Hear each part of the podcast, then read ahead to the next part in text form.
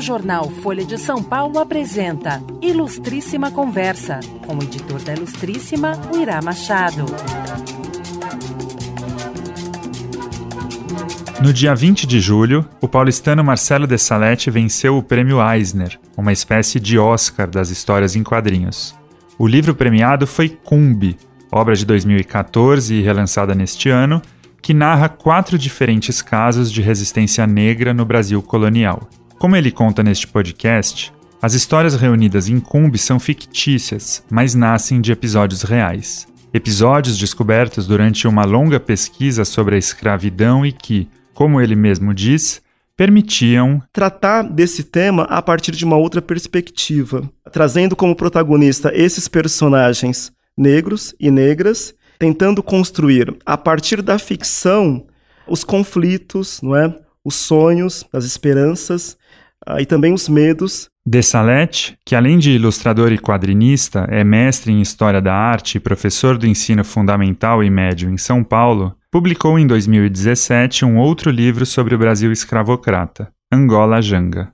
A expressão do título era utilizada pelos moradores dos mocambos de Palmares, ou quilombos de Palmares, e significa Pequena Angola. São poucas as pessoas que conhecem mais detalhadamente os principais personagens, ou mesmo o enredo, que são mais de 100 anos, não é? Uh, desses mocambos da Serra da Barriga. Atualmente no estado de Alagoas e antigamente na capitania de Pernambuco, a Serra da Barriga abrigou um dos mais conhecidos conjuntos de quilombos do Brasil. Ali se refugiaram milhares de negros que conseguiam fugir da escravidão. Ali também moraram dois dos principais nomes da resistência negra, Ganga Zumba e Zumbi. Os quilombos da região cresceram tanto que, a certa altura do século XVII, Recife tinha 8 mil habitantes, enquanto a Serra da Barriga contava cerca de 20 mil. É claro que as tropas coloniais fizeram de tudo para derrubar aqueles quilombos, dos quais receberam as primeiras notícias em 1597. Após inúmeras expedições frustradas, as tropas tiveram sucesso mais de 100 anos depois, por volta de 1710 e 1720. Na nossa conversa, Dessalete contou como e por que transformou em quadrinhos a Guerra de Palmares e outras histórias de resistência. Ele também falou sobre seu trabalho de pesquisa para reconstituir o universo cultural dos negros e comentou a tensão racial que ainda existe hoje. Espero que vocês gostem da conversa. E quem se interessar pelo tema pode ouvir também o episódio com Lilia Schwartz. Marcelo, obrigado por aceitar participar aqui da nossa conversa.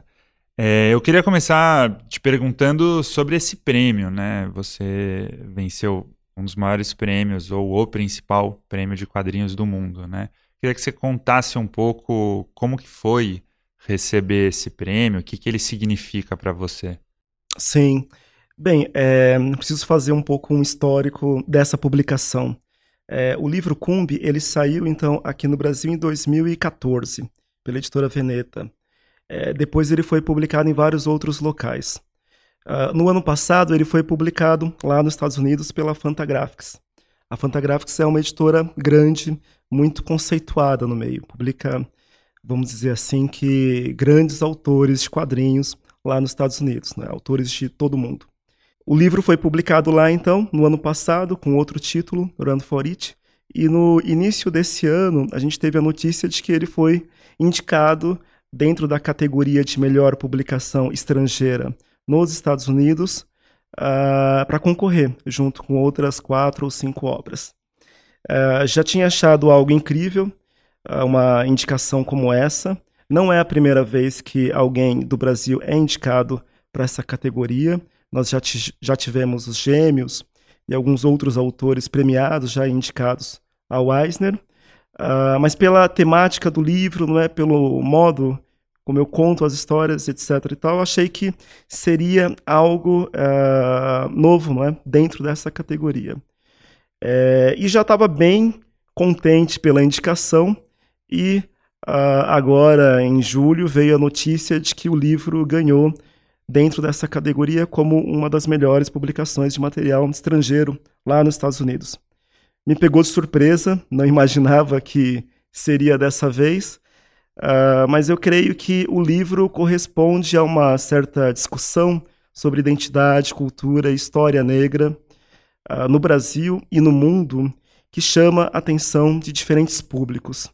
E o prêmio, de certo modo, uh, acaba coroando um pouco todo esse processo, todo esse histórico que o livro vem tendo.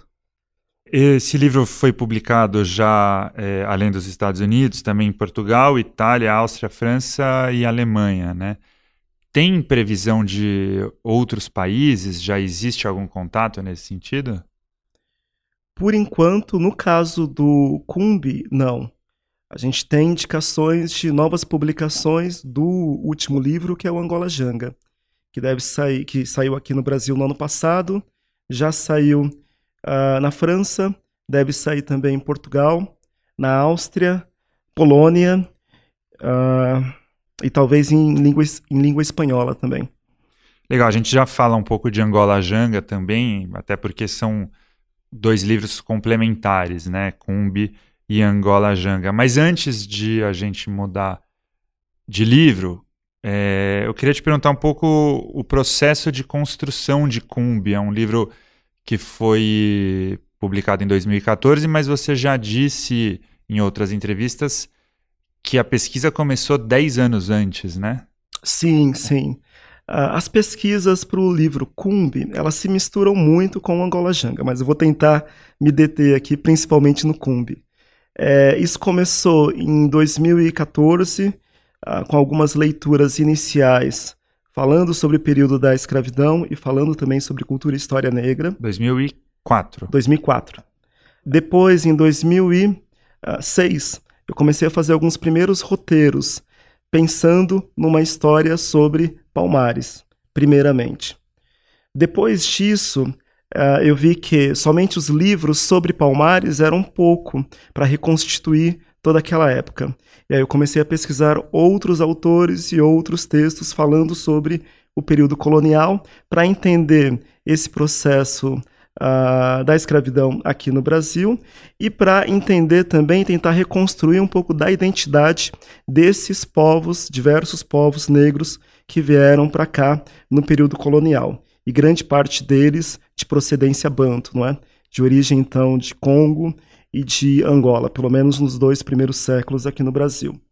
Aos poucos, eu fui chegando em alguns textos que não eram apenas uh, falando da economia, não é, e de números dentro de uma perspectiva macro, falando da sociedade por cima, mas é, recorrendo, falando de casos específicos envolvendo escravizados e os conflitos que eles tinham muitas vezes com o Senhor ou até outros tipos de conflitos que poderia haver naquele momento.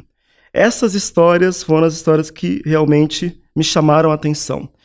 E a partir dali, daquele momento, eu vi que, não, isso aqui é importante para situar esse contexto da escravidão uh, e para tratar desse tema a partir de uma outra perspectiva, uh, trazendo como protagonista esses personagens negros e negras e, uh, de certo modo, tentando construir a partir da ficção uh, os conflitos, não é? os sonhos, as esperanças e também os medos que poderia haver naquele momento. Então, esse é um pouco o contexto do livro Cumbi é, eu acabei separando então uma série de narrativas que originalmente seriam para o livro Angola Janga e uh, res resolvi separar num livro falando de casos específicos de escra sobre escravidão uh, e o outro livro que seria Angola Janga sobre Palmares viraria uma outra publicação. Então daí surgiu o Cumbi, especificamente falando sobre isso e dessa e desse modo de encarar a nossa história que até então eu via pouco em outras publicações, principalmente dentro da área de quadrinhos. São poucas publicações que falam uh, de história do Brasil a partir de uma perspectiva negra e trazendo esses personagens como protagonistas. Um pouco esse foi o desafio. Dentro desse processo, algo que eu precisei fazer foi que muitos livros falam desse período, desses números, não é?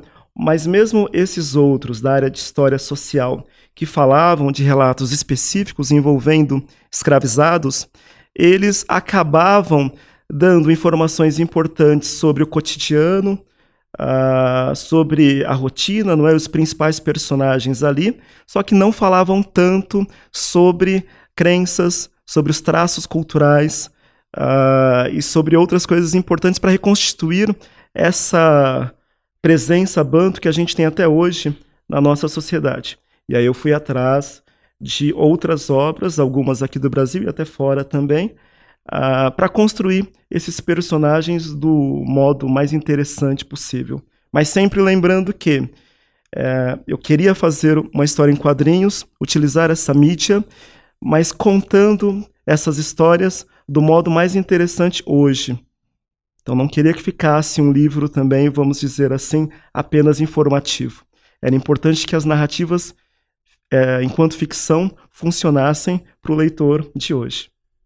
E eu acho que elas funcionam muito bem, até é, a gente nem pode falar muito do enredo de Cumbi, são quatro histórias, porque se a gente falar, acaba dando spoiler, tem muito da magia ali, o suspense, o drama em cada uma daquelas situações. Mas, então, sem entrar exatamente nos fatos de Cumbi, eu queria te perguntar o que, que existe é, de realidade por trás daquelas histórias. Você conta a relação não só de escravizados com os senhores de engenho, mas também entre os próprios escravizados. É, quanto que tem de, de, de, fato ali, de verdade, e o quanto que é ficção nessas histórias de Cumbi? É uma pergunta difícil para responder, bem difícil. É, ficção e algo documental, elas se misturam, se implicam muito no Cumbi. Mas eu acho que é interessante falar sobre o primeiro capítulo. O primeiro capítulo se chama Calunga. Essa história ela surgiu a partir de algumas leituras uh, de uma historiadora chamada Nancinaro, quando ela fala sobre casos uh, envolvendo mulheres no período colonial e mulheres escravizadas. E um desses casos que ela cita falava sobre uh, um conflito que acontece entre, uh, vamos dizer assim, um casal, não é? De pessoas escravizadas. Quando eu li aquilo, ela cita em apenas um parágrafo. Eu pensei, não, isso aqui tem algo que eu acho interessante, porque é um outro modo de você falar sobre escravidão. É lógico que a gente pensa muito na oposição, não é? Liberdade e, e escravidão, quando a gente pensa nesse período. Mas a gente tem que tentar fugir desses binômios também. Existem outras formas de tratar é, esse período. E uma que eu acho que é interessante é pensar que eram pessoas é, buscando a maior autonomia sobre as suas próprias vidas e procurando ter protagonismo sobre as suas ações, às vezes para o bem, às vezes para o mal também. E essa história ela acaba tratando um pouco disso. É, no relato original, vamos dizer assim, que ele é bem interessante, ele é forte, só que ele não tinha uh, um desfecho que eu considerava interessante hoje. E isso foi algo que eu tentei sempre trazer para essas narrativas do Cumbi. E para isso era importante recorrer à ficção e um tanto de poesia também, para que o leitor de hoje ele visse essas histórias é, e de certo modo pudesse vislumbrar uh, mesmo dentro daquele sistema, não é? Algo de novo, uh, algo de onírico até, de esperança também. Tem muita gente que lê essas histórias e fala: Nossa, Marcelo, mas é muito forte, pesado, né? E tal. E eu tenho uma visão diferente. É, eu, eu acho que mesmo dentro uh, desse contexto do Brasil colonial e escravocrata, ali tem algumas saídas. Eu queria explorar isso porque eu acho que é um compromisso também com o leitor atual. Então, dentro dessa história, uh, Calunga, ela começa por aí.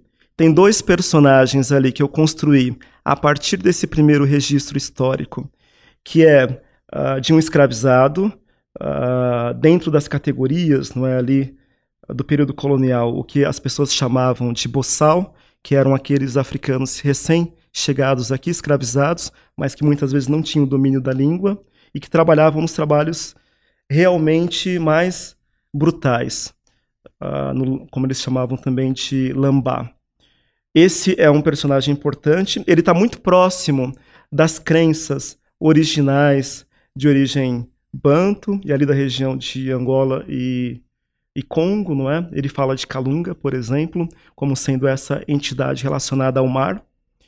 E uh, do outro lado a gente tem uh, uma mulher escravizada, entre aspas, uma mucama, e ela, de certo modo, mostra alguém que está próxima do poder. Ela trabalha na Casa Grande, ela tem acesso àquelas pessoas e, de certo modo, alguns pequenos benefícios daquela posição social.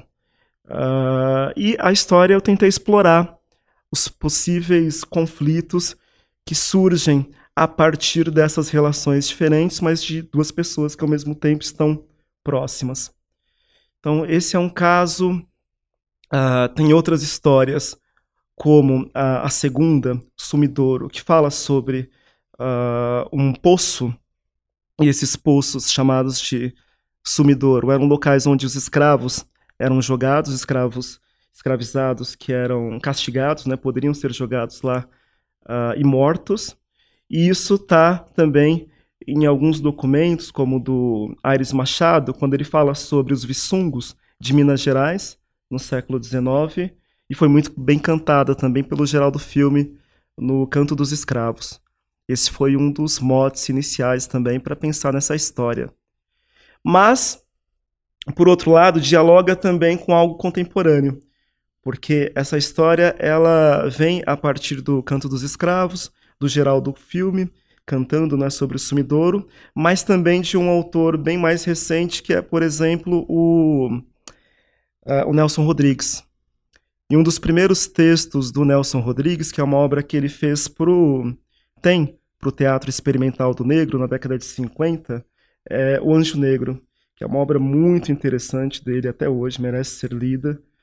Uh, raso, muito psicológica também, e doentia até, dependendo do modo como a gente vê. Uh, mas a segunda história, Sumidor, eu acabei fazendo um pouco uma releitura também dessa narrativa, que eu acho interessante, e uh, relacionando com outros fatos históricos. Você falou muito de, dessa preocupação de tornar as histórias é, é atrativas para o leitor atual.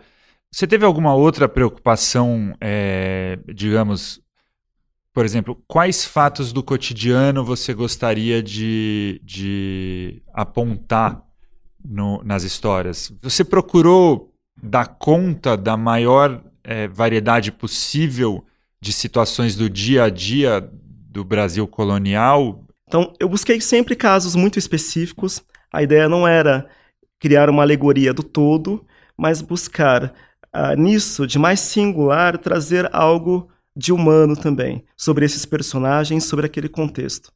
Eu acho que isso é um dos dados positivos também desse livro, do Cumbi. É tentar trazer essa humanidade que durante muito tempo foi negada. Uh, quando a gente fala de personagens, de personalidades negras, não é, na nossa história e principalmente da, dessa população negra que vem para cá.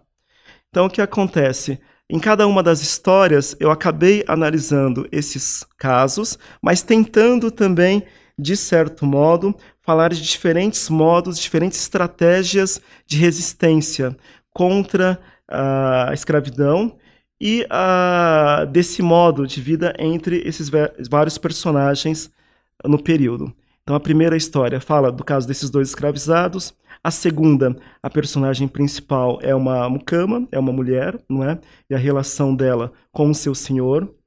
Uh, então, essas duas primeiras histórias falam da questão de resistência, mas de uma forma muito mais individual até.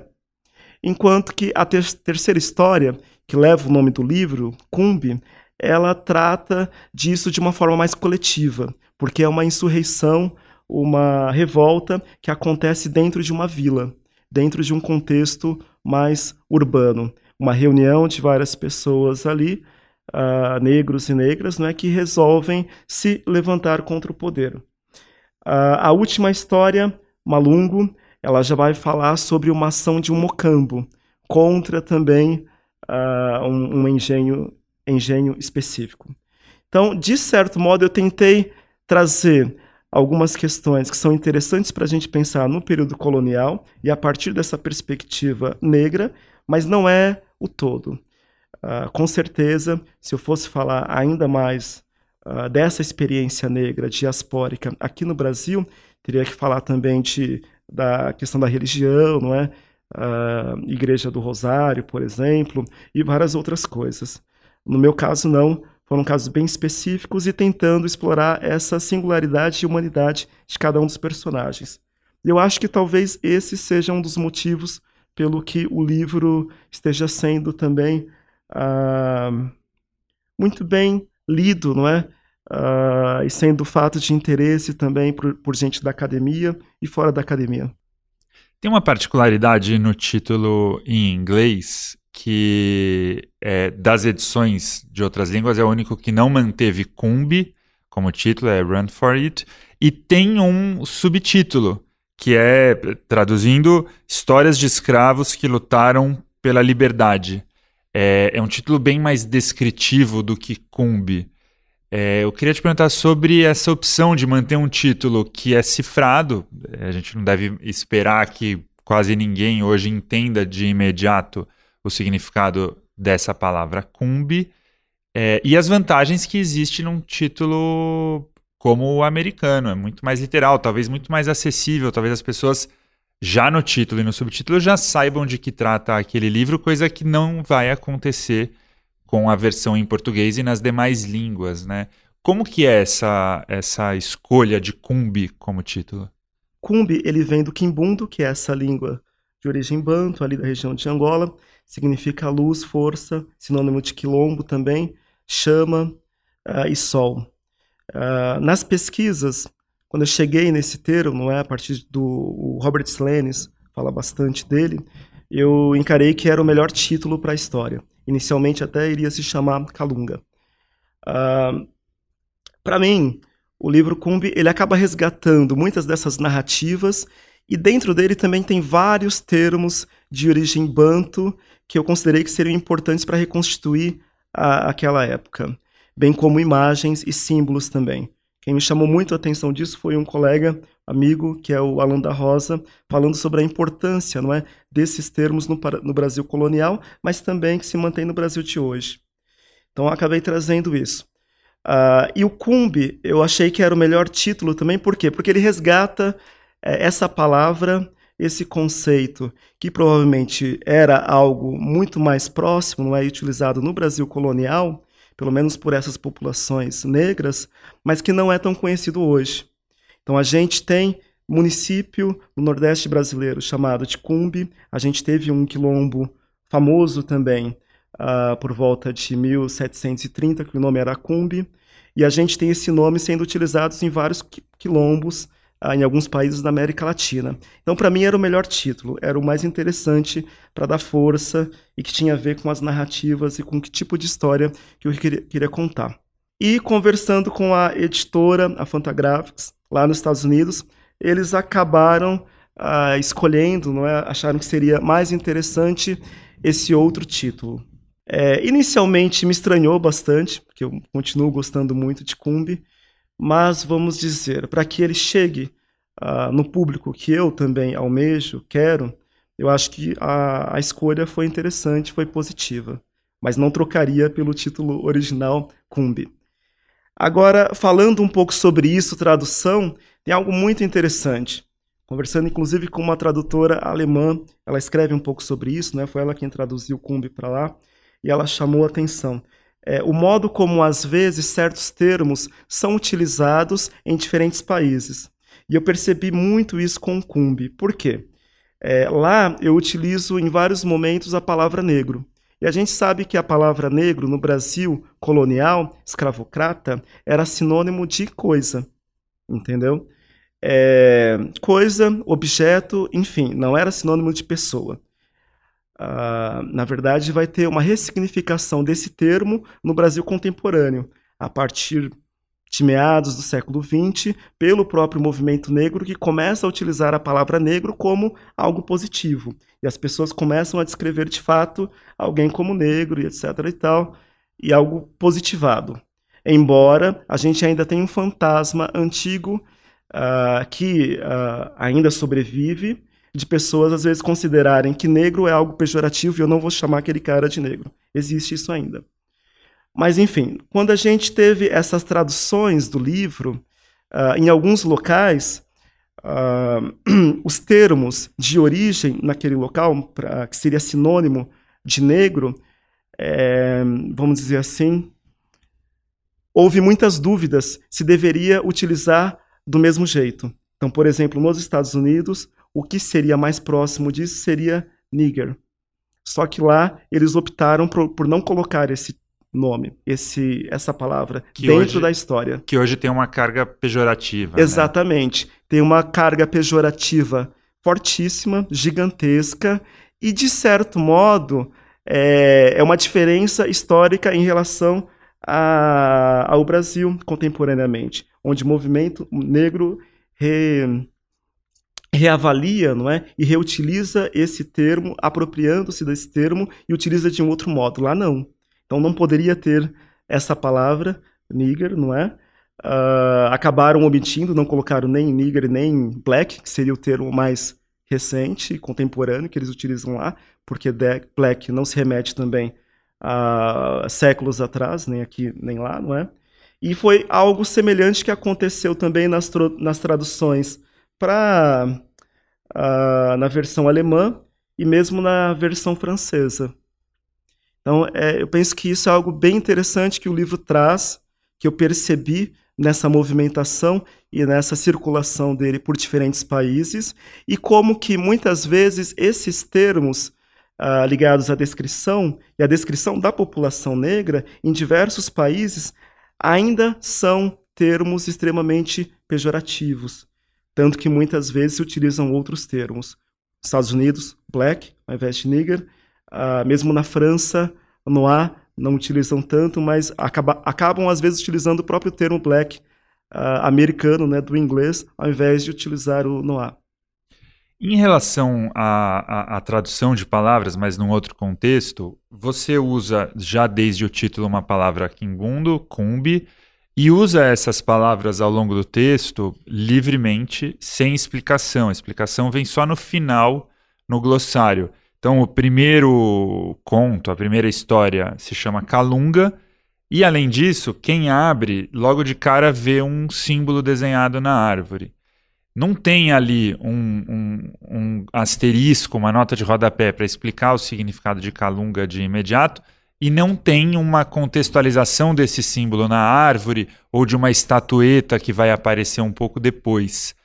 Como foi a opção por esse formato, ou seja, apresentar o universo que você queria reconstituir sem situar o leitor contemporâneo, talvez causando, talvez causando um estranhamento, mas que ao mesmo tempo vai ganhando sentido pelo contexto. Como foi essa opção? Isso. Bem, a minha formação ela é principalmente na área de artes plásticas, não é? Tenho muito interesse nisso, em trabalhar com imagem. Uh, e as histórias em quadrinhos acabaram juntando duas paixões, que é imagem e narrativas também. Uh, no livro Encruzilhada, eu trabalho muito com narrativas que são extremamente visuais, utilizando símbolos, às vezes bem contemporâneos, de marcas, etc. e tal. E eu gosto de utilizar isso como uma forma de uh, trazer mais elementos para identificar um local ou personagem. Uh, é como se você estivesse apresentando, falando sobre um certo conceito, só que com imagens, relacionando isso a personagens, às vezes a ações também. E quando estava fazendo o Cumbi, uh, eu tinha certeza que eu não quero um livro de história descritivo, uh, cheio de notas de rodapé, para que você consiga contar a história. A ideia era escolher um formato que fosse interessante, conduzido principalmente pelas imagens e tentando trazer sim esse estranhamento para o Brasil atual de, de algo que faz parte do nosso passado, mas que hoje a gente não conhece tanto. E aí eu aposto muito que o leitor, quando se depara com isso, esse estranhamento muitas vezes vai fazer com que ele chegue no glossário no final para tirar suas dúvidas e etc e tal. Mas o importante era que essas imagens, símbolos, como aparece lá, o, no caso que você citou, aquele é um sona, que está relacionado a, uma, a, um grupo de, chamado Chokwe, que é ali da região de Angola. São desenhos que eles fazem na areia e usam como ensinamento para os mais velhos. Aquele Sona, no Cumbi, uh, ele simboliza um casal, são duas pessoas. E lendo a história, você pode até chegar a se aproximar desse sentido, sem necessariamente ele estar tá descrito ali num, numa nota de rodapé. Isso tem muito a ver com a particularidade do formato que você usa, né? Que é a história em quadrinhos. É, tem essa especificidade de que num texto didático ou num livro de não ficção convencional, as descrições podem até ser exaustivas, mas elas nunca vão constituir exatamente na cabeça do leitor a imagem que o autor tinha na sua própria cabeça. Então, é, a história em quadrinhos se, um, se por um lado te permite menos descrições é, com palavras, por outro te permite compor um cenário, mas que também te obriga a tomar certas decisões. Que ângulo você vai mostrar? É de perto, é de longe? E você, obviamente, precisa trabalhar com isso o tempo inteiro.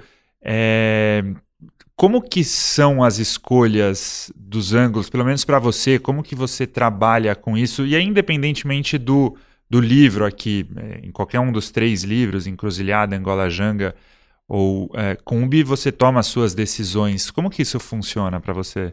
Sim, interessante. É, de fato, é, esse modo de contar histórias está nos três livros, no Encruzilhada, no Cumbi, Angola Janga, mesmo no livro anterior, que é o Noite Luz.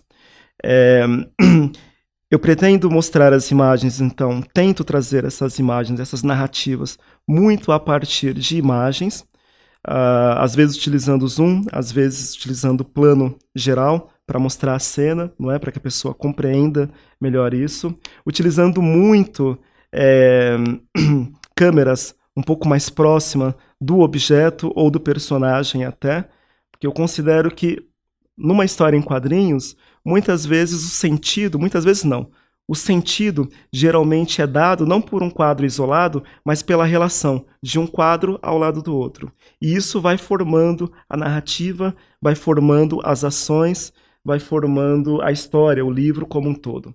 Não é necessário você sempre repetir o personagem, não é de corpo inteiro mostrando uma ação. Não. Você pode recorrer a um objeto, a zoom em algum detalhe do corpo, da ação, para você conseguir contar essa história. Esse é um modo que eu aprecio, que eu acho interessante, instigante de contar essas narrativas e talvez seja algo que aproxima também essas obras de diferentes leitores hoje. Algo muito interessante que acontece no Cumbi e no Angola Janga, também no Encruzilhada, é que eu vejo que muita gente que não lê tradicionalmente quadrinhos não é um aficionado por esse meio, chega nesse tipo de narrativa, uh, às vezes por causa do tema, mas aos poucos, pelo modo como ela é contada, é, vê que ali tem algo interessante, potente, uh, algo que merece ser visto, analisado, revisto uh, e aprofundado também. Agora, no caso do Cumbi e do Angola Janga, principalmente do Cumbi, que foi o primeiro livro de 2014, é, esse modo de desenho mudou muito, porque as minhas primeiras obras elas são muito visuais, mas elas são muito urbanas. Ali são muitos prédios, marcas, roupas modernas, contemporâneas, etc. e tal. Quando eu fui fazer o Cumbi, não.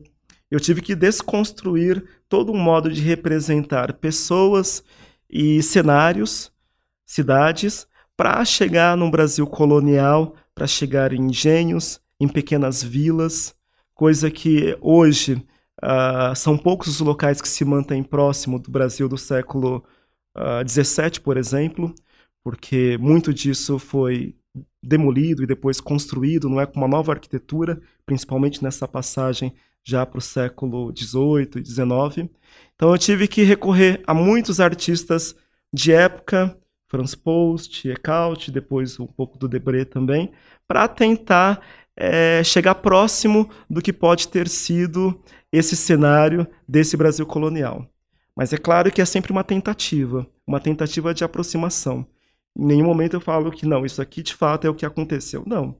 É uma visão muito singular minha sobre esse passado, mas claro que sim, basando muito em fatos históricos, em documentos e pessoas que já escreveram sobre esses fatos.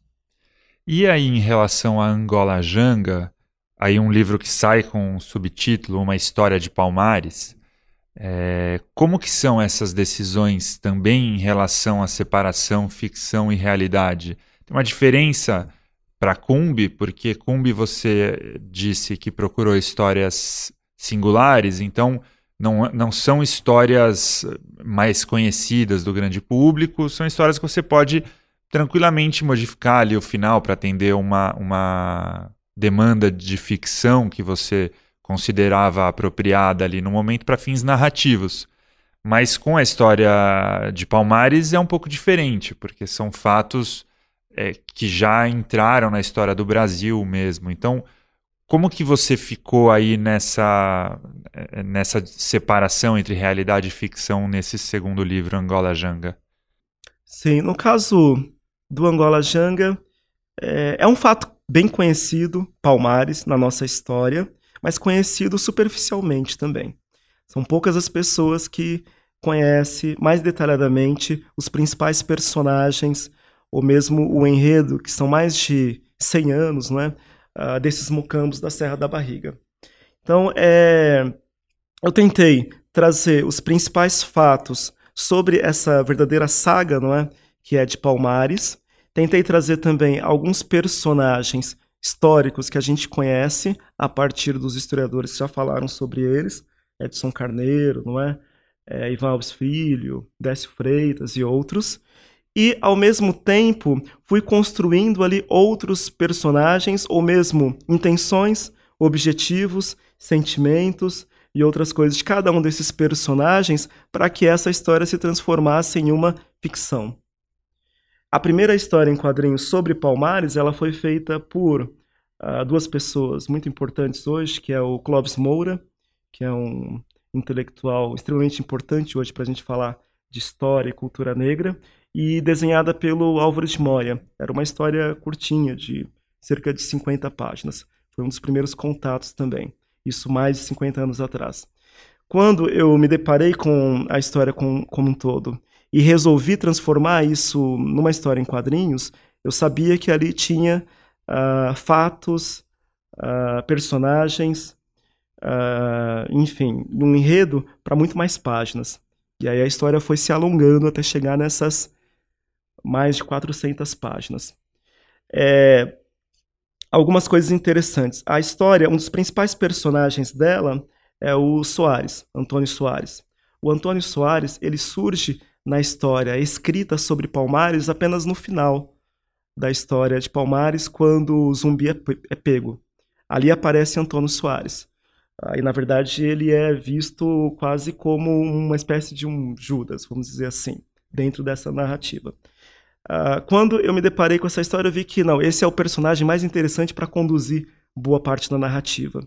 E aí o que eu fiz foi uh, criar, a partir desses estudos, uh, uma história anterior de Soares, né, Antônio Soares, chegando em Palmares até chegar no fim derradeiro dele dentro da, da narrativa. Então isso, em grande parte, é ficção. Mas o fato deles, dele estar lá quando o zumbi é pego, por exemplo, isso está muito próximo do, do que é documentado nos livros de história. É, outra coisa, Gangazumba, de fato, foi um líder importante. Gangazumba era uma pessoa que era um antigo líder de Palmares e era a pessoa que capitulou, que chegou a fazer um acordo com o rei uh, português, justamente porque os portugueses sabiam que naquele momento era impossível acabar com Palmares e ele recebe lá um conjunto de um, uma porção de terra, não é chamada de Cucaú, onde ele e mais algumas pessoas poderiam viver entre aspas em paz. Isso é fato, não é? Tem documento falando sobre isso. Uh, o irmão dele, Gangazona, foi um dos principais personagens tentando fazer o acordo de paz com Zumbi uh, e com outros palmaristas, não é? Naquele período quando o Zumbi chega ao poder. Né? Isso também é fato.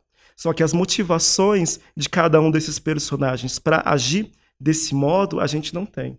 Isso somente é possível a partir da ficção. E foi isso que eu tentei fazer, uh, construindo esses personagens. Outra coisa importante, no caso de zumbi, por exemplo, e vale dizer, é, a gente sabe que zumbi, a partir da década de 70, meados de 70, 75 por aí, ele foi de fato um líder importante na história de Palmares até uh, ah, 1695. Isso tem vários documentos também que falam sobre isso. Só que não existem documentos falando sobre a infância de zumbi. Só existe um historiador que fala sobre isso. E é um trecho muito criticado, inclusive porque consideram que é, pode não ter sido assim. No livro eu acabei utilizando isso como parte da narrativa, né? tudo já estava enredado ao redor, no entorno disso. No final eu vou falar que, olha, essa versão é uma versão contestada também, mas faz parte ali da narrativa do livro. Mas que zumbi, como personagem histórico e líder importante, existiu, isso sim existiu.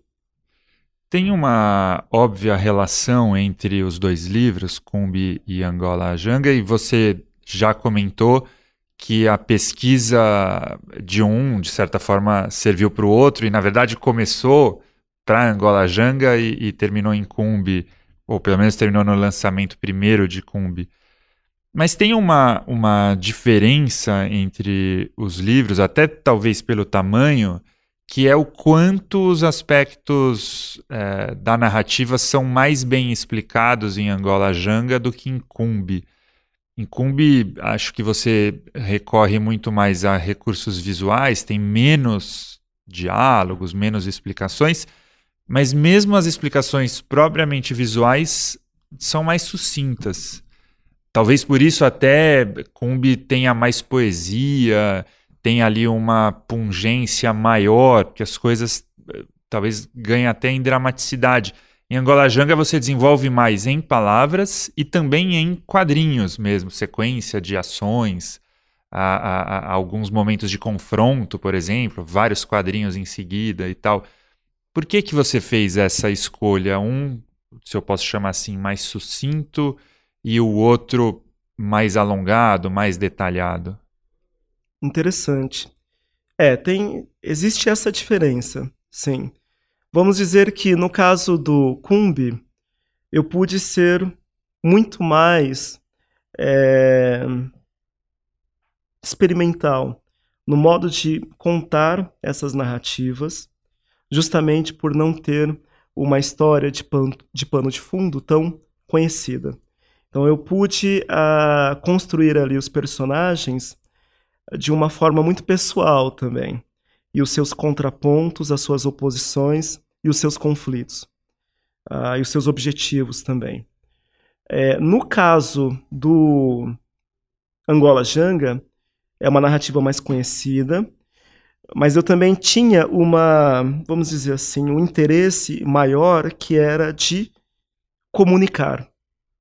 Talvez eu, eu tenha sofrido essa exigência maior no caso do, do Angola Janga, porque é, era importante para mim no momento de feitura do livro que ah, os capítulos, são 11 capítulos ao total, não é? Eles, de certo modo, servissem como elemento para você cada capítulo servisse como elemento para você entender o próximo. Então eu tive que ser muito mais feliz, não feliz, mas ser muito mais direto uh, em termos de comunicar ideias, fatos e questões.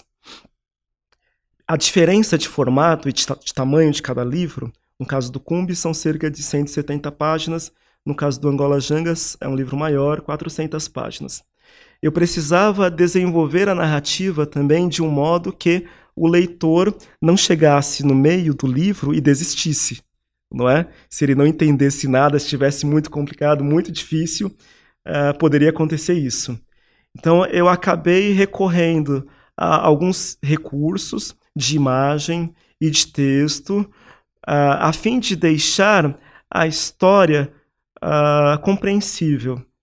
Mas em nenhum momento eu fugi também uh, da tentativa de explorar poeticamente ficcionalmente, narrativamente, as possibilidades de cada um dos personagens dentro desse livro Angola Janga. Então, de nenhum modo foi tentar deixar aquela narrativa mais fácil. Acho que não é, por exemplo. Mas era de tentar fazer com que cada elemento funcionasse bem uh, ah, para o modo como a história é contada durante todo o livro.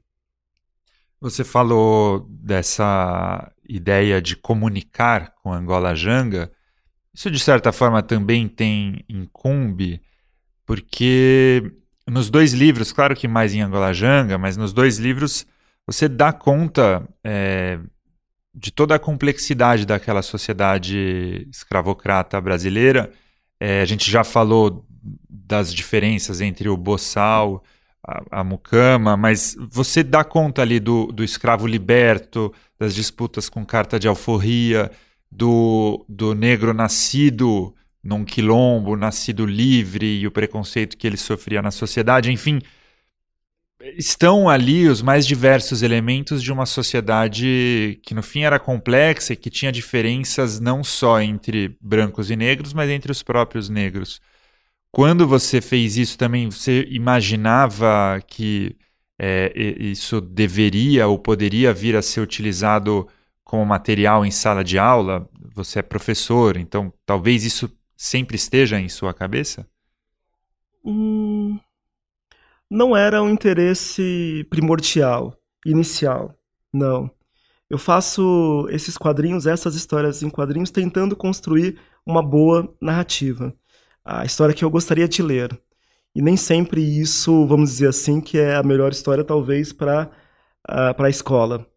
Felizmente, eu tenho um retorno né, muito positivo de professores em faculdades, universidades, professores do ensino básico também, que vão atrás desses livros e dialogam com eles, com os alunos. E tem uma boa, um bom retorno sobre isso. Isso eu acho interessante. É, considero também que uh, tudo, uh, todo fato, livro, dependendo do olhar que você tenha, você pode utilizar em sala de aula. É claro que você tem que fazer as devidas adaptações, às vezes pela idade, pela complexidade do tema, etc. e tal. Mas qualquer fato, às vezes notícia de jornal, você pode utilizar uh, para discutir com os alunos, entende? E nesse caso, eu acho que Angola Janga, Cumbi ou mesmo Encruzilhada cabem para serem utilizados em sala de aula mas não era o interesse inicial. Uh, o interesse primordial era realmente contar uma boa história e que essa história revelasse algo de interessante sobre esse período que eu estou tratando ali. E por isso era importante falar é, dessas pessoas de um modo que não fosse apenas idealizado, mas trazendo toda a complexidade que são de fato de seres humanos, não é? De oposições. E dentro disso vem a disputa entre, por exemplo, Gangazumba não é, e Gangazona com Zumbi ou com outros personagens. Dentro disso, vale falar, por exemplo, que o terço dos Henriques, que era um terço formado por homens negros, não é? Alguns ex-escravizados, que lutaram inicialmente contra os holandeses, depois vão negociar com os palmaristas e lutaram também em vários momentos contra os palmaristas não é? E era um grupo, um terço de homens negros. Agora, a gente não pode esquecer também que era um grupo de homens negros, mas que fazia parte desse poder colonial uh, europeu, português, e que, de certo modo, estavam a serviço, de certo modo, de um interesse que era em grande parte europeu, sobre aquele território, sobre aquele momento, aquele espaço e tempo. Então, a gente não pode fugir disso. Pois é, é Acho que essa é a última pergunta que eu, que eu gostaria de fazer. Você mencionou no começo da conversa que talvez a, a, as questões identitárias tenham, de alguma maneira, ajudado o livro a ganhar espaço nos Estados Unidos e também no Brasil, naturalmente. E agora você acabou de mencionar é, a intenção de dar conta da complexidade do ser humano, inclusive mostrando disputas entre os próprios negros. Quando você mostra tensões entre os próprios negros, quando você mostra traições ali, inclusive, É, isso de alguma maneira gera algum desconforto no movimento negro hoje? Você recebeu alguma crítica nesse sentido? Olha, talvez cause um certo desconforto. Isso ainda não chegou uh, ah, para mim, mas talvez cause alguma estranheza. Uh, mas, em grande parte, as pessoas que têm acesso ao livro e o retorno sinalizam uh, em outro sentido. Uh, e esses livros, eles dialogam também com o nosso momento atual, porque eu considero que muitas das mazelas que a gente tem hoje são uh, fruto também desse período escravocrata. Fruto daquele momento em que a gente tinha uma cisão, uma divisão social tremenda, uh, mas também porque no pós-abolição essas pessoas não entraram de fato é, nessa rede social como cidadão na verdade, desde o pós-abolição que a gente tem é uma subcidadania para a população negra. E isso, em grande parte, se mantém hoje.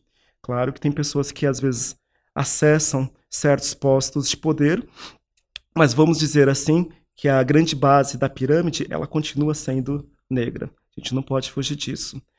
Uh, agora, algo importante, então, fala dessa narrativa. No caso lá dos Estados Unidos, você tem uh, um crescente uh, uma crescente discussão dessa temática, que vem desde aquele momento no Oscar, quando o Spike Lee fala sobre a ausência de premiações não é, para atores, diretores, artistas negros. É, vem de um crescente também uh, quando a gente tem um filme como o Corra, não é, o Get Out, que é um filme que também teve uma grande repercussão e que faz essa discussão lá, até chegar num, filme como Pantera Negra nesse ano. Mas é lógico que essas produções, o Cumbi e o Angola Janga, são ainda anteriores a isso. Mas eu não ignoro que, de certo modo, todo esse contexto chame ainda mais atenção para uma obra como essa nos Estados Unidos. Legal, Marcelo. Obrigado. Foi ótimo o nosso papo aqui. Obrigado. O jornal Folha de São Paulo apresentou Ilustríssima Conversa, com o editor da Ilustríssima, o Irá Machado.